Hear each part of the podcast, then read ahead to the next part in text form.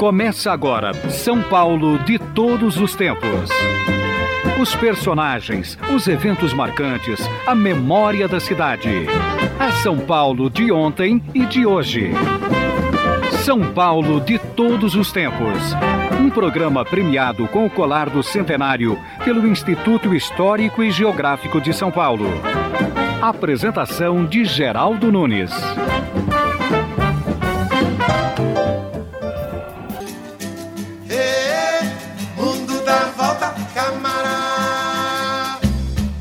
Parafernália eletrônica desviou a atenção dos jovens das histórias em quadrinhos. Mas elas ainda existem. E quem mais gosta são os adultos. Quadrinhos.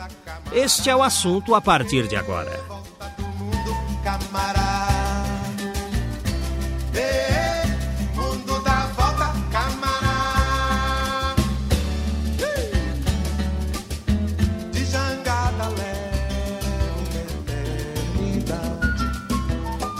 tenho saudade das histórias em quadrinhos, do tempo em que os heróis venciam e eram invulneráveis. É o caso de Super-Homem, é o caso também do Capitão Marvel. O Capitão Marvel era até melhor do que o Super-Homem porque não havia kryptonita que os segurasse. Os quadrinhos estão completando 100 anos no Brasil. E nós vamos falar sobre histórias em quadrinhos aqui no São Paulo de todos os tempos. E um estudioso de histórias em quadrinhos está conosco aqui. Álvaro de Moya, jornalista e diretor executivo de TV e cinema. Daria para conversar com o Álvaro de Moya sobre a antiga TV Excelsior e sobre vários cinemas que funcionaram aqui na cidade de São Paulo. Mas hoje vamos conversar com Álvaro de Moya sobre histórias em quadrinhos. Olá, Álvaro, como vai? Vou bem, e você? Muito bem, é um prazer recebê-lo aqui. De novo, né? Porque você já me entrevistou no começo da sua carreira. Ah, mas faz muito tempo. Eu contei isso para o Álvaro antes da entrevista. Eu era um repórter iniciante. Uma das primeiras entrevistas foi com Álvaro de Moya na Câmara Municipal, onde ele fez uma palestra a estudantes. Eu não me lembro bem o evento, mas foi uma palestra a estudantes sobre histórias em quadrinhos. Você se lembra desse evento, Álvaro? Mais ou menos, viu? Já passou, é, né? Muito tempo. Já né? faz muito tempo. Só me lembro que o prédio era o Palácio Anchieta, Palácio. Câmara Municipal de São Paulo. Agora, o vício da história em quadrinho é uma coisa que até preocupava os pais antigamente. Diziam que a criança que lia histórias em quadrinhos não ia bem na escola, se preocupava com as aventuras dos super-heróis. Não sei se isso era bem verdade. Os quadrinhos te atrapalharam ou te ajudaram na sua formação, Álvaro de Moya? Eles ajudaram muito. O Tico Tico, ele, ela foi publicada numa quarta-feira e, por engano, no título constava quinta-feira. E essas revi essa revista sempre foi bem vista pelos pais, porque ela era um, baseada na Semaine de Suzette, que era uma revista francesa, e que era uma, uma revista uh, mais para crianças. Quando surgiram os heróis nas histórias em quadrinhos, principalmente na década de 30, quando veio Tarzan, o Buck Rogers e o Dick Tracy, então as histórias em quadrinhos passaram a sofrer uma perseguição. Quer dizer, as pessoas achavam que os quadrinhos eh, deseducavam a criança, que a criança não lia livros, não se interessava pela escola e ficava preguiçoso mentalmente que fatalmente viraria um bandidinho quando crescesse. Então, quer dizer, havia um preconceito muito grande contra a história em quadrinho moderna, que seria a história em quadrinho que nos Estados Unidos era publicada em tirinhas diárias e suplementos dominicais coloridos. Era o caso do Flash Gordon, do Príncipe Valente, do Tarzan, Terra e os Piratas, quer dizer, essas histórias desse período. Em 1938, os habitantes de Metrópolis olharam para o céu e disseram: é um avião, é um pássaro, não é um homem, era o super-homem. Então, quer dizer, aqueles dois jovens estudantes criaram um super-herói. A partir daí, então, os super-heróis passaram a dominar as revistas em quadrinhos. E as revistas que eram publicadas em tamanho tabloide, passaram a ser dobradas no meio e traziam histórias completas. Então, quer dizer, isso aqui no Brasil ganhou o nome de gibi, quer dizer, que seria uma revista em que os super-heróis eram a atração e as histórias eram completas. Então, quer dizer, de uma certa forma, eu me eduquei no período pós-tico-tico, quer dizer, eu achava que o tico-tico era uma coisa para criança, e eu segui mais o suplemento e o Globo Juvenil, que é, eram essas tiras diárias de jornais e suplementos dominicais coloridos publicados em tamanho tabloide. E depois, então, veio a fase dos super-heróis. Como é que foi o gosto pela história em quadrinho? Como ele surgiu? É, eu sempre costumo dizer que meu irmão mais velho comprava o suplemento juvenil. E o suplemento juvenil lançou um álbum do Flash Gordon, ilustrado pelo Alex Raymond, que era um, um formato enorme, grande, e ficava no quarto dele. Ele era tão fanático que ele encomendou pelo correio um álbum do Flash Gordon. Demorou para chegar, ele pegou e comprou outro álbum. Então ele teria, tinha dois. Esse álbum ficava no quarto dele eu não sabia ler ainda. Eu, era, não tinha, não ia à escola, eu era ainda menor, e entrava escondido no quarto dele, pegava aquele álbum do Flash Gordon, levava para o meu quarto e ficava copiando aqueles desenhos maravilhosos do Alex Raymond, que é um mestre, é considerado um dos maiores desenhistas de todos os tempos. Terminava, eu ia no quarto dele enquanto ele estava na escola e colocava o, o álbum na mesmíssima posição que ele deixou. Até um dia em que um amigo dele veio visitá-lo e ele falou assim: Meu irmãozinho desenha bem, quer ver? Mostra seus desenhos para ele. Aí eu vi que meu irmão sabia que eu estava copiando os álbuns dele. E aí, como eu admirava muito meu irmão, eu falei: Puxa, ele disse que eu desenho bem. Não demorou um vizinho que tinha uma, uma que era um desenhista profissional me chamou para trabalhar com ele. Então ele me ensinou a passar tinta, fazer guache, aquarela, tudo e trabalhar em cores. E eu comecei a trabalhar como desenhista profissional, mesmo sendo criança. Então, quer dizer, eu comecei muito jovem a, a, me interessar. E aí aconteceu o seguinte: eu queria fazer histórias em quadrinhos. E eu reparei que quadrinho parecia literatura, mas não era literatura. Então lia muito. Eu li Dostoiévski, Shakespeare, Leon Tolstói, Steinbeck, Hemingway. Eu li toda a literatura para aprender a escrever histórias em quadrinhos. E como eu ia ao cinema, mesmo antes de, de, de ler, eu não, tinha, não conseguia ler o que, aquela legenda que passava no cinema, porque eu não sabia ler. Mas eu ia muito ao cinema. Todo domingo a gente ia na, na, na matiné. O pai da gente dava dinheiro, ia toda as criançada na matiné. Tinha uma fita em série e um filme de longa-metragem. A fita em série geral era o Flash Gordon, então em capítulos que sempre terminava num suspense que é o, você ficava... o seriado. É o seriado, a fita em série, a gente ficava então a semana inteira, como será que ele vai se salvar? Puxa vida, será que dessa vez aí na semana que vem se a gente ia lá e via a continuação? Em geral eram 12 episódios.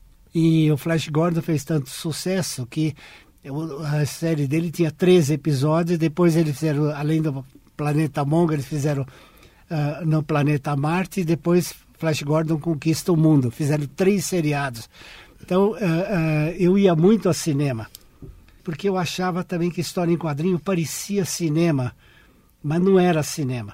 Então eu lia crítica de cinema do Estado de São Paulo, da Folha, tal, para orientar que filme eu deveria assistir. Então eu vi filme do Ernest Lubitsch, filme do John Ford, filme do, do do Hard Rockers, os filmes do Billy Wilder, quer dizer, é, eu ia muito ao cinema, mesmo quando eu, eu fiquei estudante, eu convenci os meus colegas a cabularem aula e ir ao cinema. Eu disse, puxa, essa poltrona aqui, essa cadeira dura, lá no cinema tem aquela cadeira macia, esse calor aqui, lá no cinema tem ar-condicionado, vamos lá, tal. Então a gente ia no Cine Ipiranga, e eu, que era o mais atrevido da turma, ia falar com os gerentes, assim, ó, nós somos em oito ou dez, e o, do, o gerente do Cine Marabá diz que a gente paga meia entrada.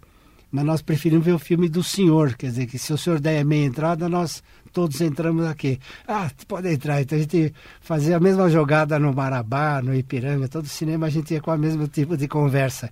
Então, em vez de ir na escola, eu ficava vendo filmes, em vez de ler os livros da escola, eu li história em quadrinho, e hoje eu sou um, um professor, uma, uma, uma um especialista, uma pessoa que no, nas enciclopédias dos Estados Unidos, da, da Europa, todos consta o nosso trabalho, porque Eu desenhei o letreiro do show de inauguração da TV Tupi dia 18 de setembro de 1950. E em 18 de junho de 1951, eu e um grupo de desenhistas fizemos pela primeira vez no mundo uma exposição de história em quadrinhos. Nós uh, estávamos trabalhando e eu, como era o mais moleque, mais irreverente e tal, falei assim: puxa, vamos escrever para o Alex Raymond, para o Foster, para o autor do Tarzan, tudo. Como é que eles desenham? Eles mandam os originais para nós, a gente vê o papel que eles usam, como é que eles fazem e tal. Então, para justificar, eu que escrevi em inglês, disse que nós íamos fazer uma exposição. E um deles, eu não me lembro qual, eles mandaram esse material para nós, e um deles, assim, é a primeira vez que pedem um original meu para pendurar numa parede. Aí eu falei, puxa, então no mundo todo não, nunca teve uma exposição de história em quadrinho, é a primeira vez no mundo que se faz uma exposição de história em quadrinhos somos nós. Então nós chamamos a primeira exposição internacional de história em quadrinhos. Isso em Sim. 1951. Só em 62 que os europeus começaram a fazer exposições de história em quadrinho, que o Humberto Eco escreveu livros e tal, e eles então nos chamaram brasileiros para participar dos eventos internacionais e eles reconheceram que nós fomos os primeiros no mundo. Uma professora da FIAN esteve agora na França e tinha uma exposição de bande dessinée, que é como se chama o quadrinho na França, e constava lá a primeira exposição no mundo feita história em quadrinho, foi feita no Brasil. Álvaro de Moya está conosco aqui, ele que é um especialista em histórias em quadrinhos. Você cabulava aulas para ir ao cinema porque você achava que cinema tinha a ver com histórias em quadrinhos. Você passava de ano? Passava, passava. Só, Ia bem só, na escola? Só uma vez eu fui reprovado em física na, na era no. Como é que era? Colegial? No colegial. colegial. Ou, era, ou era científico? Científico. Eu, científico. científico é, eu fui reprovado em física. E lá era assim: você era reprovado numa matéria, você era obrigado a repetir o ano inteirinho todas é, as outras matérias. Por causa de uma matéria só. Por causa de uma matéria só. Mas de resto, eu sempre. Uh, passei, porque uh, eu acho que o meu interesse pelos quadrinhos e, consequentemente, pela literatura, pelo cinema, pela, pela arte, pela cultura e tal, me deu uma, uma, uma visão uh, ampla das coisas. Quando eu dirigi televisão, quando eu dirigi a TV Excelsior, todo mundo achava que esquisito que um, um garoto que fazia histórias em quadrinhos entrou na televisão já como assistente da direção geral e como produtor e diretor mais importante da emissora. É curioso que quando veio o videotape para o Brasil em 62 na TV Excelsior, é que me, eu me dei conta que quando eu era desenhista de história em quadrinhos, eu pegava uma página em branco e imaginava como deveria ser aquela página. Aí eu desenhava. E às vezes eu não conseguia desenhar bem. Eu achava que aquele traço a lápis tinha ficado tão espontâneo e na hora que eu passei tinta ficou um pouquinho duro. Quer dizer, você desenvolvia uma autocrítica muito grande quando você fazia quadrinho. Quando veio, eu fui para a televisão, eu imaginava um programa de televisão. E na hora que eu estava, a televisão era ao vivo, preto e branco, era uma avalanche. Você fazia um teleteatro, fazia uh, Dashiell Hammett, fazia uh, grandes escritores, Jack London na televisão ao vivo.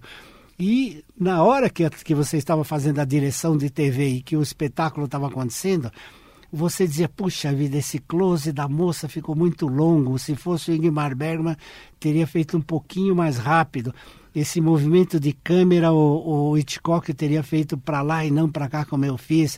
Uh, essa teleobjetiva que eu pus querendo imitar o Kurosawa não, não ficou bom. Quer dizer, na hora que o espetáculo estava sendo feito, você sabia o que estava dando certo e o que, que não dava certo. E, e, você acha que isso era por influência dos quadrinhos? É, quando veio o videotape, que eu olhei para o videotape e falei, ah, que curioso. Eu tinha um pré-videotape na minha cabeça, o programa era feito e depois eu vi o videotape e era exatamente isso, era como o quadrinho, que eu olhava para uma página em branco, imaginava, executava e depois é, dela impressa saindo no jornal, eu, ou na, na, revista, eu dizia assim, puxa, não saiu tão bom quanto eu, eu, eu pretendia, entendeu? Álvaro de Moya está contando histórias para nós. Ele que é apaixonado por histórias em quadrinhos, acompanhou as histórias de Flash Gordon, do Príncipe Valente, de Tarzan. Daqui a pouco o Álvaro fala um pouquinho para nós dessas histórias em quadrinhos, vamos lembrar as histórias desses personagens. Quem, quem era Flash Gordon? E Tarzan, ele tinha nome, não? Tarzan tinha nome? Eu não lembro se o Tarzan tinha nome. Você se lembra? Príncipe Valente. Tinha nome o Príncipe Valente? Sim, só me diga, sim ou não, Álvaro? Sim. Tinha nome o Príncipe sim. Valente? Então, nós vamos lembrar tudo isso na sequência do São Paulo de todos os tempos. Agora, conheça um pouco da história de nossas ruas. Caminhos de São Paulo um passeio pela história das ruas e bairros da cidade com Geraldo Nunes. A rua Lofgren, na Vila Mariana, é popularmente chamada de Loefgren. Alberto Lofgren nasceu na Suécia em 11 de setembro de 1854. Botânico, veio para o Brasil com 20 anos de idade. Trabalhou na Comissão de Obras contra as Secas nos estados da Bahia, Piauí, Ceará e Maranhão. Foi também chefe da seção botânica do Jardim Botânico do Rio de Janeiro.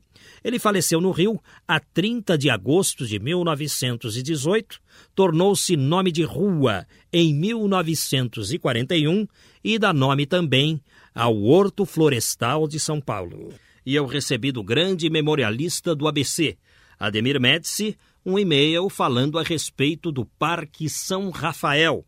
O Parque São Rafael fazia parte no século XIX da Fazenda Oratório, uma grande fazenda paulistana. Ela ocupava espaços da zona leste de São Paulo, Santo André e Mauá. A Fazenda Oratório pertencia a Antônio Cardoso Franco, que deixou para os filhos Saladino, que foi prefeito de Santo André entre 1914 e 1930, e José Cardoso Franco, toda a gleba. Coube aos dois irmãos venderem a fazenda Oratório para Nestor de Barros, que no local criou a Fazenda da Juta. Nestor de Barros foi o pioneiro da juta no Brasil. Um dos compradores da terra foi Mateu Bey. Hoje, nome de avenida na região, Mateu Bey comprou 300 alqueires da Fazenda da Juta e criou o bairro São Mateus. Vamos ao intervalo. São Paulo de todos os tempos. Uma viagem ao coração da cidade grande.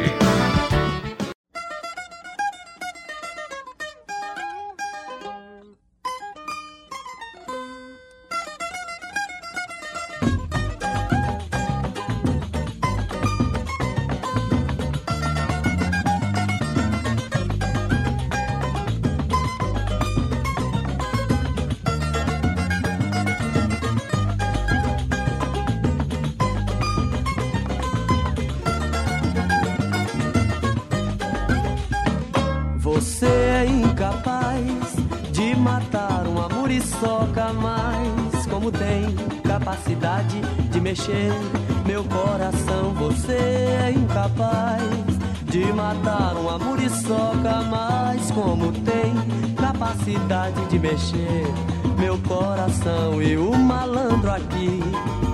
Com qualquer dois mil réis, põe em cima uma sandália de responsa e essa camisa de malandro brasileiro que me quebra o maior galho. E o resto é comigo, porque a pinta que se troca. Não dá vontade de parar de ouvir essa música, hein? com qualquer dois mil réis dos Novos Baianos. E quem canta é o Paulinho Boca de Cantor. Saiba que, ouvinte, eu, ao selecionar a música é, com o tema quadrinhos, tive um certo trabalho e aí eu fiquei é, pensando o que colocar. Lembrei dessa porque é de um tempo em que eu lia e colecionava histórias em quadrinhos. Novos Baianos cantando no São Paulo de todos os tempos. Você se lembra do nome do Cavaleiro Negro? Doutor Robledo. E o nome do Capitão América, hein? Steve Rogers. O Homem de Ferro, como se chamava? Tony Stark. Eu não vou perguntar o nome do Incrível Hulk, porque teve filme aí recentemente, todo mundo sabe que é Bruce Banner. E o Homem-Aranha também todo mundo sabe, porque é, passou o filme recentemente, até no cinema, né? Então todo mundo sabe que o nome do Homem-Aranha é Peter Park. Mas o Álvaro de Moya sabe nomes de histórias em quadrinhos que eu não sei, porque ele leu quadrinhos numa época em que eu ainda não me lembrava direito de histórias em quadrinhos, não me preocupava com isso, me preocupava em brincar de carrinho, em tomar mamadeira. Então, o Álvaro conhece uma outra época dos quadrinhos. Por exemplo, você se lembra, Álvaro de Moya, que está conosco aqui no São Paulo de todos os tempos, jornalista, diretor executivo de, de TV e cinema. Você se lembra do nome do Capitão Marvel? Capitão Marvel, ele era o Billy Batson. Ele era um menino uh, deficiente físico, locutor de uma emissora de rádio, que encontra um sábio e que dá para ele a palavra mágica, que é Shazam, que é S de Salomão, H de Hércules, A de Aquiles, Z de Zeus, A de Álvaro e M de Moia. Então, quando ele falava Shazam, ele se transformava no Capitão Marvel. Olha, essa, tá vendo? O Capitão Marvel. E o Capitão Marvel era invulnerável, né? Não acontecia nada para ele. Nada. O, o Clark Kent, Super-Homem ainda tinha o problema da kryptonita, né? Porque o, o planeta do, do, do Super-Homem explodiu e, e, ficaram resíduos, né? Do planeta pelo, circulando pelo universo. De vez em quando aparecia kryptonita na Terra e o Super-Homem ficava fraco, né? Tem, tem esse problema, não. né? E, e, tinha a kryptonita verde que era pior. Essa é pior. Mas tinha uma outra também que era mais não, ou menos. Não, né? não tão... A kryptonita amarela, se é, não me engano. É tem esse tipo de coisa. Agora, o Batman é que é um sujeito que mudou muito de personalidade, né? É, o Batman, ele não tem superpoderes. Quer dizer, ele, o superpoder dele é que ele é rico. Quer dizer, o Bruce Wayne é milionário, então ele usa todos os recursos do, da, da, do fato dele ter sido milionário para vingar a morte do pai e da mãe, que na saída de um cinema foi assassinado por, por assaltantes. Então é uma concepção diferente. Ele é baseado um pouco no Zorro, que usava uma máscara, e também no Pimpinela Escarlate, que tinha uma dupla personalidade, e o desenho do Leonardo da Vinci. Quer dizer, então, o, o, e numa um filme que passou, parece que em 1927 ou 1929, chamado The Bat, o morcego. Então, quer dizer, o, o Batman, como ele foi encomendado graças ao sucesso do Super-Homem, ele é uma, é uma colagem de diversos personagens. Mas esse de 1927 já é do Bob Kane? Não, não. Bat era um filme, um filme chamado Morcego. E em 39, quando eles criaram o Batman, eh, era baseado no Leonardo da Vinci, nesse filme, no Pimpinela Escarlate, no Zorro tal. Quer dizer, era uma salada uh, de, de dupla personalidade. Por isso que o Batman é todo esquisitão. É esquisitão, é. Até hoje, né? Até hoje. Álvaro Demoia está conosco falando sobre histórias em quadrinhos. Naquela palestra que o senhor fez lá nos idos de 1979, quando eu estava começando como repórter, o senhor falou sobre Flash Gordon. Dá para contar a história do Flash Gordon? Ele era astronauta mesmo ou, ou, ou ele entrou por acaso na nave espacial como naquele filme, no, no, numa história que fizeram recentemente do Flash Gordon, um filme, por sinal, não muito bom. Mas quem é Flash Gordon? Bem, a primeira página, o primeiro capítulo do Domingueiro do Flash Gordon narra a história de que o mundo vai acabar. Quer dizer, um planeta vai se chocar contra a Terra e a Terra vai acabar. E num avião que estava voando o Flash Gordon e é uma moça que ele não conhecia que viria a ser a Dale Arden, é derrubado por um meteorito. É um avião? Um avião. E esse avião cai exatamente na, na, na no laboratório onde o Dr. Zarkov estava uh, enlouquecido e teve a ideia de colocar uma bomba atômica num foguete e lançar esse foguete em direção ao planeta Mongo e provocar uma alteração na rota do planeta Mongo e salvar a Terra. E ele pensa que o Flash Gordon e a Dale Arden, enlouquecida como eles estão, são espiões, eles entram no foguete e vão em direção ao planeta Mongo. Essa é a primeira página do Flash Gordon de 7 de janeiro de 1934. Não sei se você sabe se que neste ano ou no ano passado existia um meteoro que vinha em direção à Terra. Ele ia passar uma distância bastante grande da Terra e não ia provocar nenhum efeito na nossa Terra. Mas por via das dúvidas, os cientistas disseram que eles poderiam colocar um foguete e mandar para o espaço com uma bomba atômica e desviar esse meteoro ainda um pouquinho mais longe da Terra. E foi o que eles fizeram no ano passado ou neste ano, não me lembro bem. Quer dizer, então a história do Flash Gordon acabou se tornando realidade, a ficção virou realidade. É, todo, toda ficção científica, na verdade, se transformou em realidade. Quer dizer, tudo que foi feito em ficção científica, a prática está demonstrando que, que aconteceu. Só falta o ET. E aí o Flash Gordon virou astronauta por acaso, porque ele estava no avião. É, ele chegando no planeta Mongo, ele virou um herói no planeta Mongo, porque ele lutou contra o imperador Ming, que era um, um tirano que dominava o planeta Mongo. Curiosamente, na década de 30, em que Hitler e Mussolini e o mundo todo tendia, com Salazar em Portugal, com Franco na Espanha, o mundo todo tendia para uma ditadura mundial que, que dominasse o mundo. Então o Flash Gordon simbolizava a, a democracia, a luta dos aliados contra o eixo que, que tentou colocar uma. Quer é. dizer, o Flash Gordon era muito visionário. Né? E o tirano Ming, pelo menos eu me lembro do filme na televisão, era um sujeito careca, Isso né? Isso mesmo. É. Com, com os bigodes, assim. Isso mesmo. É. Tipo, é. lembrava o Mussolini. E o desenho do, do Alex Raymond, ele já previa mini saia, os aviões na Segunda Guerra Mundial, você lembra, eles eram chatos na frente e os asas eram assim, mas os foguetes deles já eram como são os foguetes hoje da NASA. Então, quer dizer, uh, no meu livro, Shazam, eu até falo que os cientistas da NASA encontraram alguns problemas no espaço que eles não sabiam como resolver. Mas como eles eram leitores do Flash Gordon quando eram criança, eles pegaram aqueles álbuns antigos, aqueles, aquelas páginas do Flash Gordon e resolveram alguns problemas de aerodinâmica e de solução no espaço baseados no Flash Gordon. Você tem certeza disso? Tem, porque inclusive a NASA publicou um livro falando que uh, você deve ter visto que tem uma tomada famosa em contracampo em que o foguete está em primeiro plano no fundo a gente vê a Terra azul e um astronauta está se afastando do, do, do foguete. Eles sabiam como o astronauta voltava para o foguete, que é a base do cordão umbilical ou o pessoal que sobe em montanha, que faz alpinismo. Agora, como o homem se afastar da nave num lugar onde não existe não existe gravidade. gravidade, eles olharam no Flash Gordon, e o Flash Gordon fazia o seguinte, ele pegava uma pistola e atirava contra a parede da astronave e era empurrado para fora da nave. Então, nessa imagem que passa na televisão, você vê que ele, tal como o Charlie Chaplin, está se movimentando, se afastando da astronave, usando esse recurso que é uh, uma arma que fica dando tiro contra a parede e que cria uma, uma força artificial.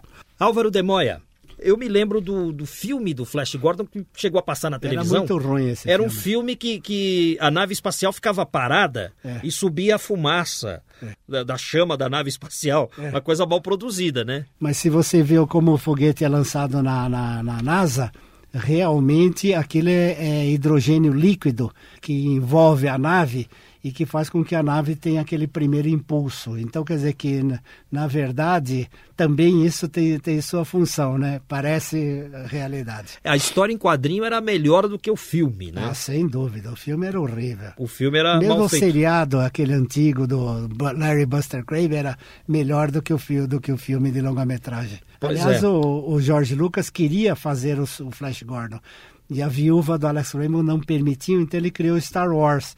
Então, mas na verdade o, o, a, a, paixão do George Lucas seria fazer o Flash Gordon no cinema. Pois é, e o nome dele era Flash Gordon mesmo. Era Flash Gordon. Tá certo. O príncipe valente qual era o nome? Ele era Val, príncipe da Cornualha. Opa. E o Tarzan era Lord Greystock.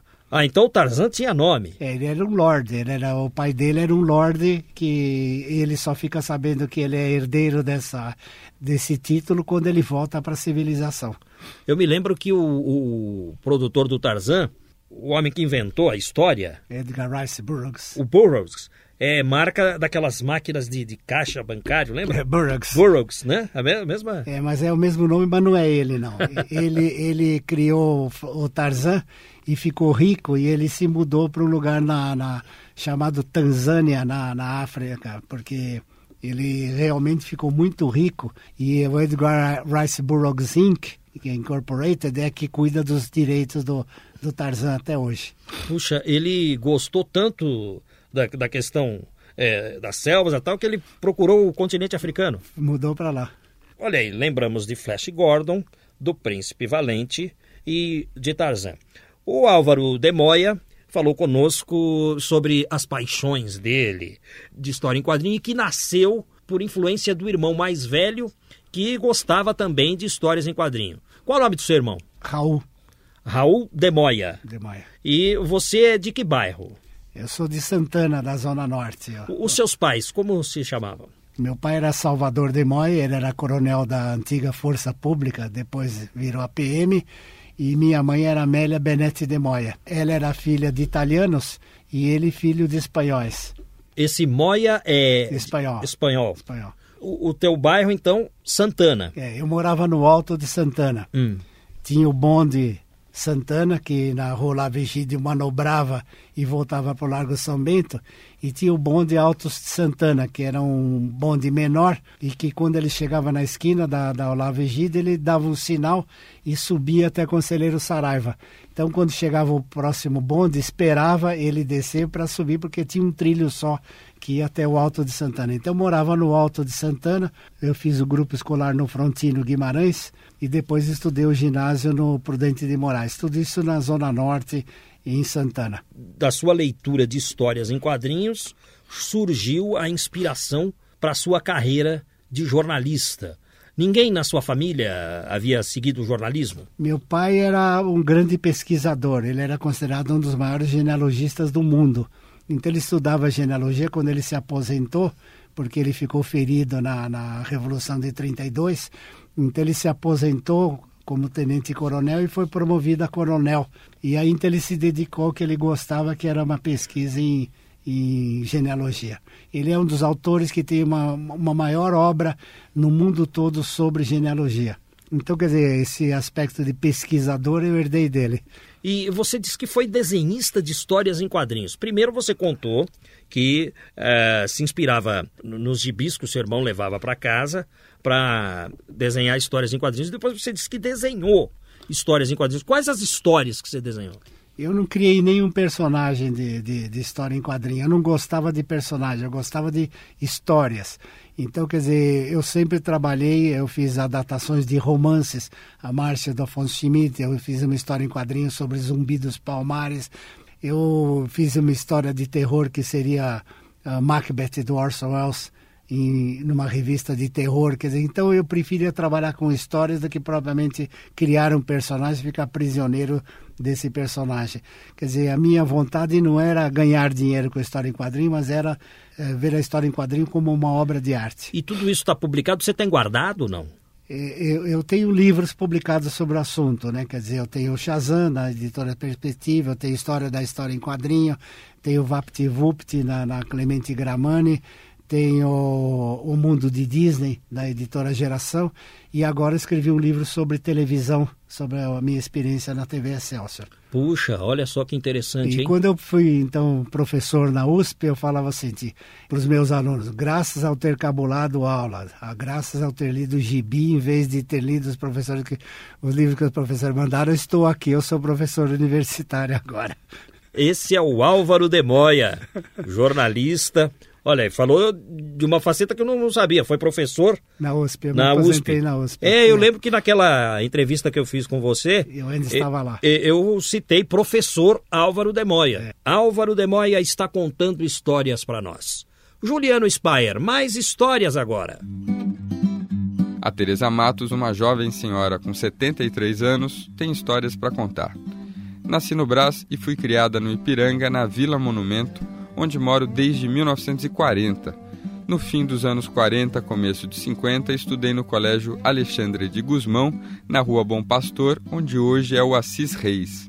Um dos meus mestres era o professor Walter Silva, que hoje dá nome a um colégio. Meus pais, Bernardo dos Santos Matos e Laurinha Correia Matos, portugueses nascidos no Porto, eram comerciantes estabelecidos na Rua Bresser e importavam azeite, azeitonas e vinhos da Europa. Tinham mais dois armazéns, um no Pari, na Rua Rio Bonito, e outro no Largo São José do Maranhão, no Tatuapé amavam a cidade e, em 32, doaram todo o seu ouro em apoio aos insurgentes constitucionalistas. Viva São Paulo recordando a história da sua família na cidade. Participe pelo site. Eu fui aluno do Walter da Silva no Ipiranga, citado nessa história contada há pouco. Vamos ao intervalo. Estamos apresentando São Paulo de todos os tempos. Os personagens e eventos de São Paulo de ontem e de hoje.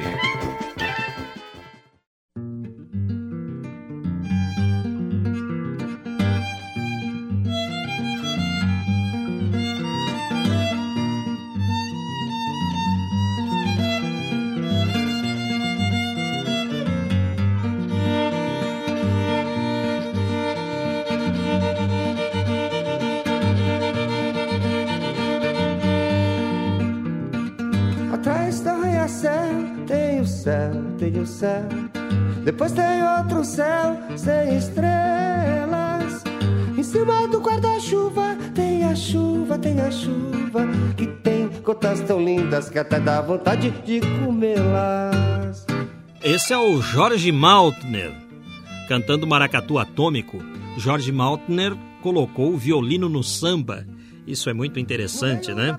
O Jorge Maltner é muito criativo não tem lá uma grande voz, mas todo o, o, o arremedo, todo o fuzuê que ele faz, vale a pena. Então é sempre bom ouvir Jorge Maltner, uma música dos tempos em que eu lia histórias em quadrinhos.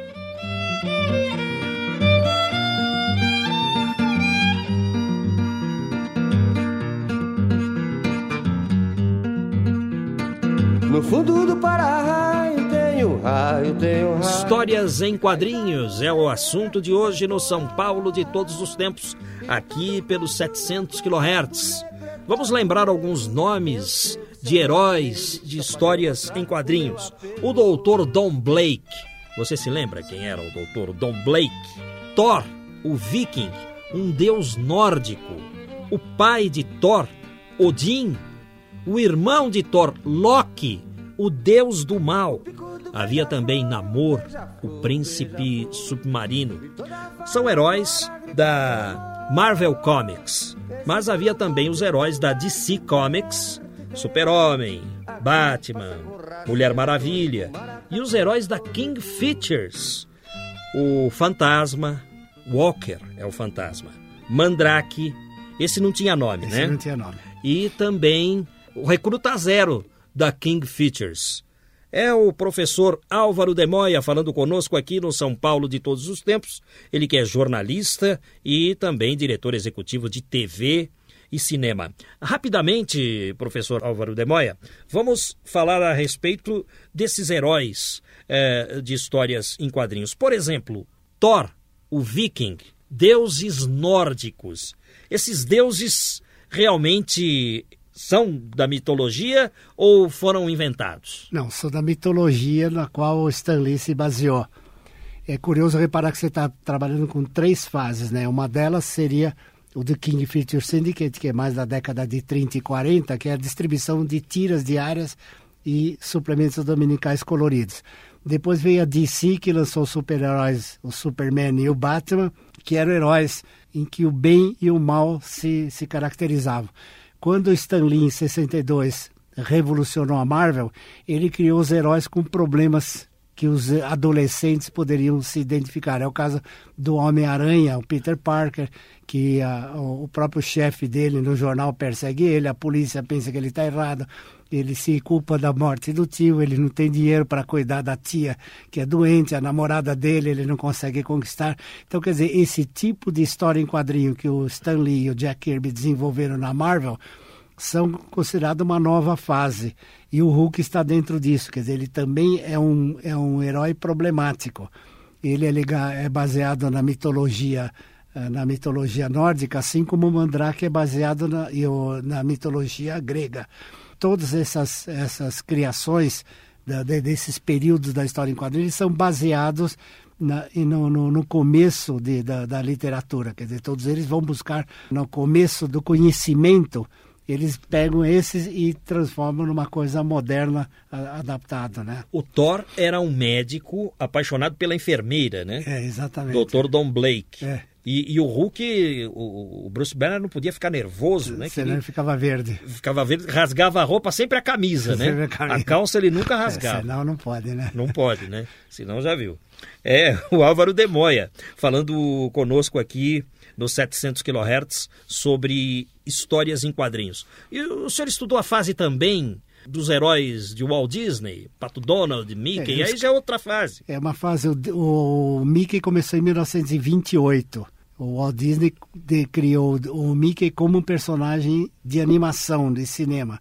Quando então veio a craque da Bolsa de Wall Street em 29, que ele ficou em dificuldades financeiras, o William Randolph Hearst, que era o, o dono do King Feature Syndicate, propôs a ele fazer as tirinhas do Mickey no, na, nos jornais. Então ele entrou na história em quadrinhos só para enfrentar a crise da, de, de 1929. Então em 31 começaram as tirinhas do Mickey no, no, nos jornais.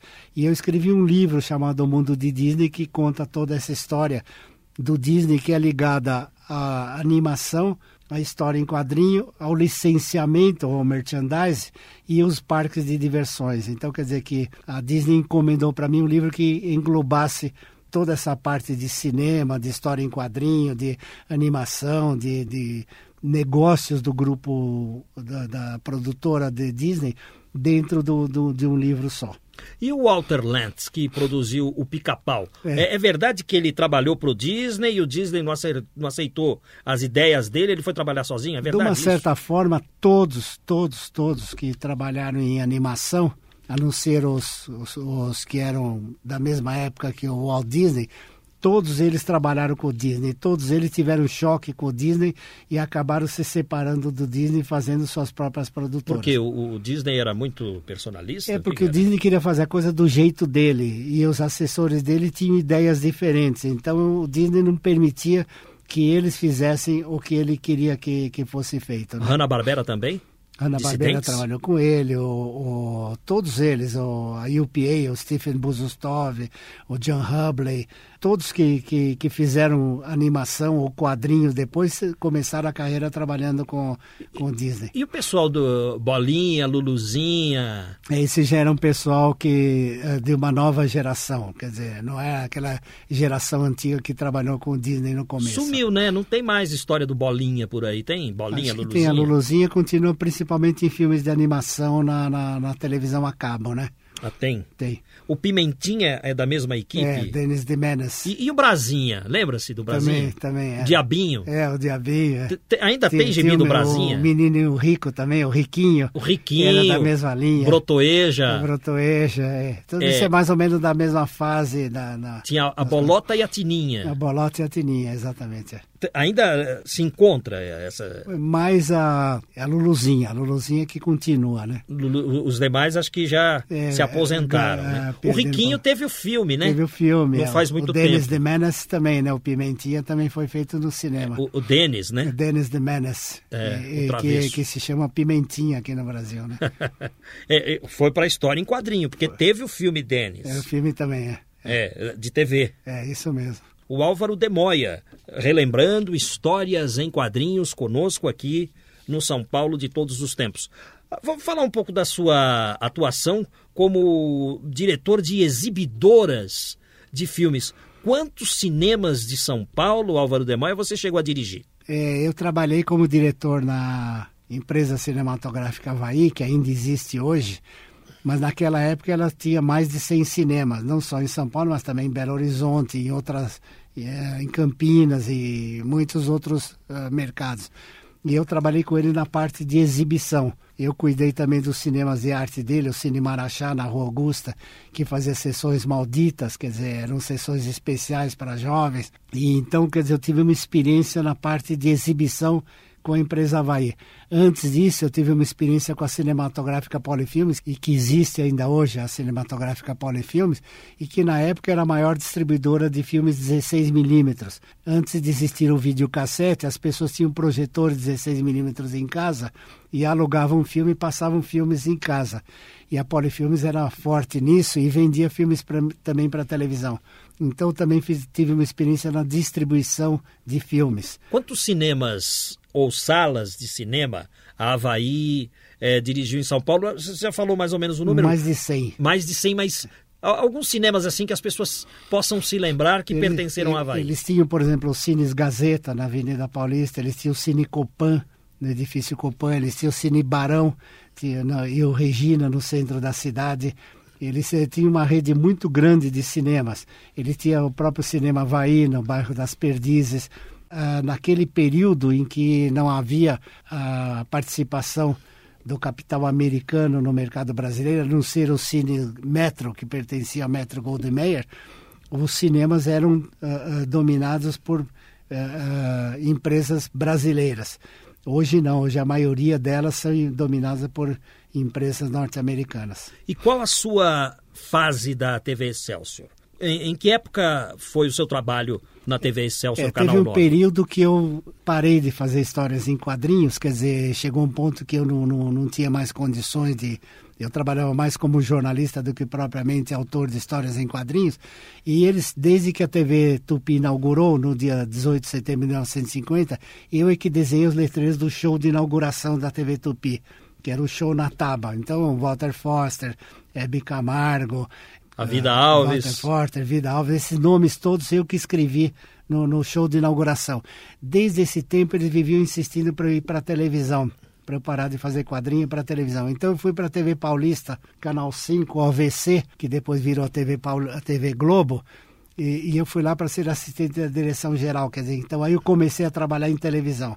E eu tive muita sorte na televisão, a televisão deixa qualquer um famoso, e eu então fui trabalhar na televisão americana e fui chamado para montar a TV Excelsior. Então, em 1959, eu deixei a TV paulista e fui organizar a TV Excelsior, que queria ser a primeira rede brasileira de televisão. Então, como eu tinha experiência do network americano, da CBS, eu trouxe a ideia de fazer a primeira rede de televisão, seria a TV Excelsior. Eles tinham muito dinheiro, eles eh, não eram ligados à rádio, eles eram empresários, e foi a primeira televisão industrial, primeira televisão profissional do Brasil. Quer dizer, de 1950 até 1960, a televisão era uma televisão de emissoras de rádio que tinha uma televisão. E fizeram uma televisão excepcional, a Tupi, a Record, a TV Paulista, fizeram grandes televisões. Então, eu na TV Excelso, de uma certa forma, me aproveitei de tudo que de melhor eles tinham feito, só que de uma maneira industrial, profissional, baseada na televisão americana, eu trouxe o conceito de 54321 para a televisão entrar em rede. Isso aí, explica para o ouvinte, o que, que, é isso? É que é o seguinte, quando você uh, está em Nova York e vai fazer um programa de televisão que entra simultaneamente na Califórnia, com quatro horas de diferença, elas têm que ter o horário certinho com o ponteiro de segundos. Então, quer dizer, quando em Nova York eles entravam no horário e quatro horas de diferença entrava na, na Califórnia, eles davam 5, 4, 3, 2, 1, 0, davam um bip e a, as duas emissoras, ou as emissoras todinhas dos Estados Unidos entravam em rede. Então, quer dizer, naquele tempo ainda não tinha satélite, mas você estava trabalhando com micro-ondas. Depois, com o satélite, facilitou a, a, formação de redes. Mas a ideia era essa.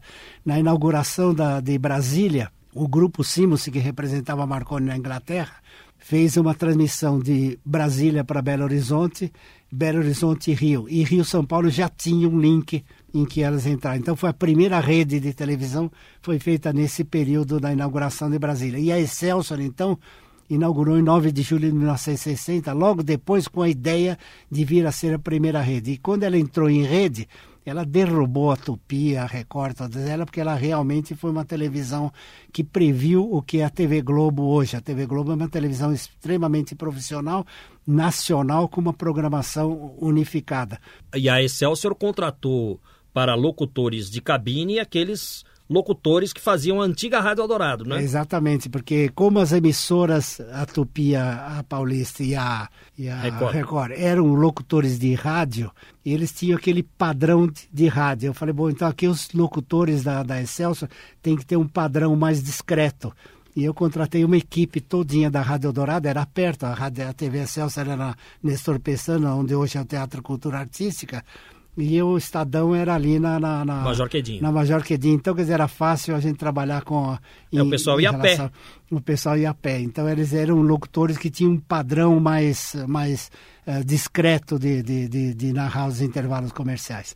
Para fechar nossa entrevista, faça uma análise da cidade de São Paulo. Álvaro de Moya.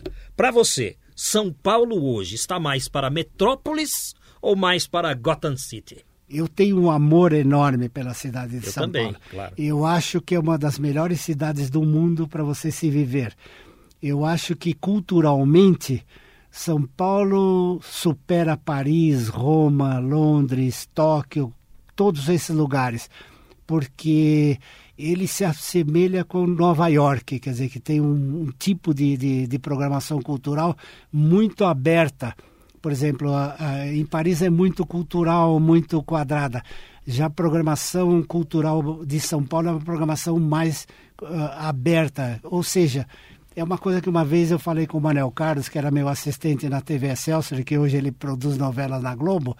Ele falou assim, Moia, você tem um tipo de cultura diferente das outras pessoas. Você é que a minha cultura é com C minúsculo. A cultura de todo mundo é com C maiúsculo. A minha cultura é uma cultura com C minúsculo. Não respondeu. É, é mais para metrópoles, então, né? É, eu acho que. Gotham City é, é, é muito violenta. muito violenta. E eu acho que o povo de São Paulo é um povo que exige cultura, que exige um tipo de comportamento típico de São Paulo. Ou seja, as pessoas quando vêm para São Paulo, eles vão ao MASP, eles passam a ver cinema de arte, eles têm um outro comportamento. Álvaro de Moya, muito Ouve obrigado. rádio de qualidade, tá bom. uma melhor televisão, quer dizer, o povo de São Paulo é ótimo. Sobre a cabeça os aviões, sob os meus pés os caminhões, aponta contra os chapados meu nariz. Convidei o Maurício de Souza para uma entrevista aqui no programa, mas compromissos o impediram. Não deu assim para falar da turma da Mônica. Não importa, a amizade é a mesma. Trabalhos técnicos de Valdir Paiano e Oswaldo Silva. A produção e apresentação é desse amigo que vos fala, Geraldo Nunes, com o apoio da Valéria Rambaldi. Até lá!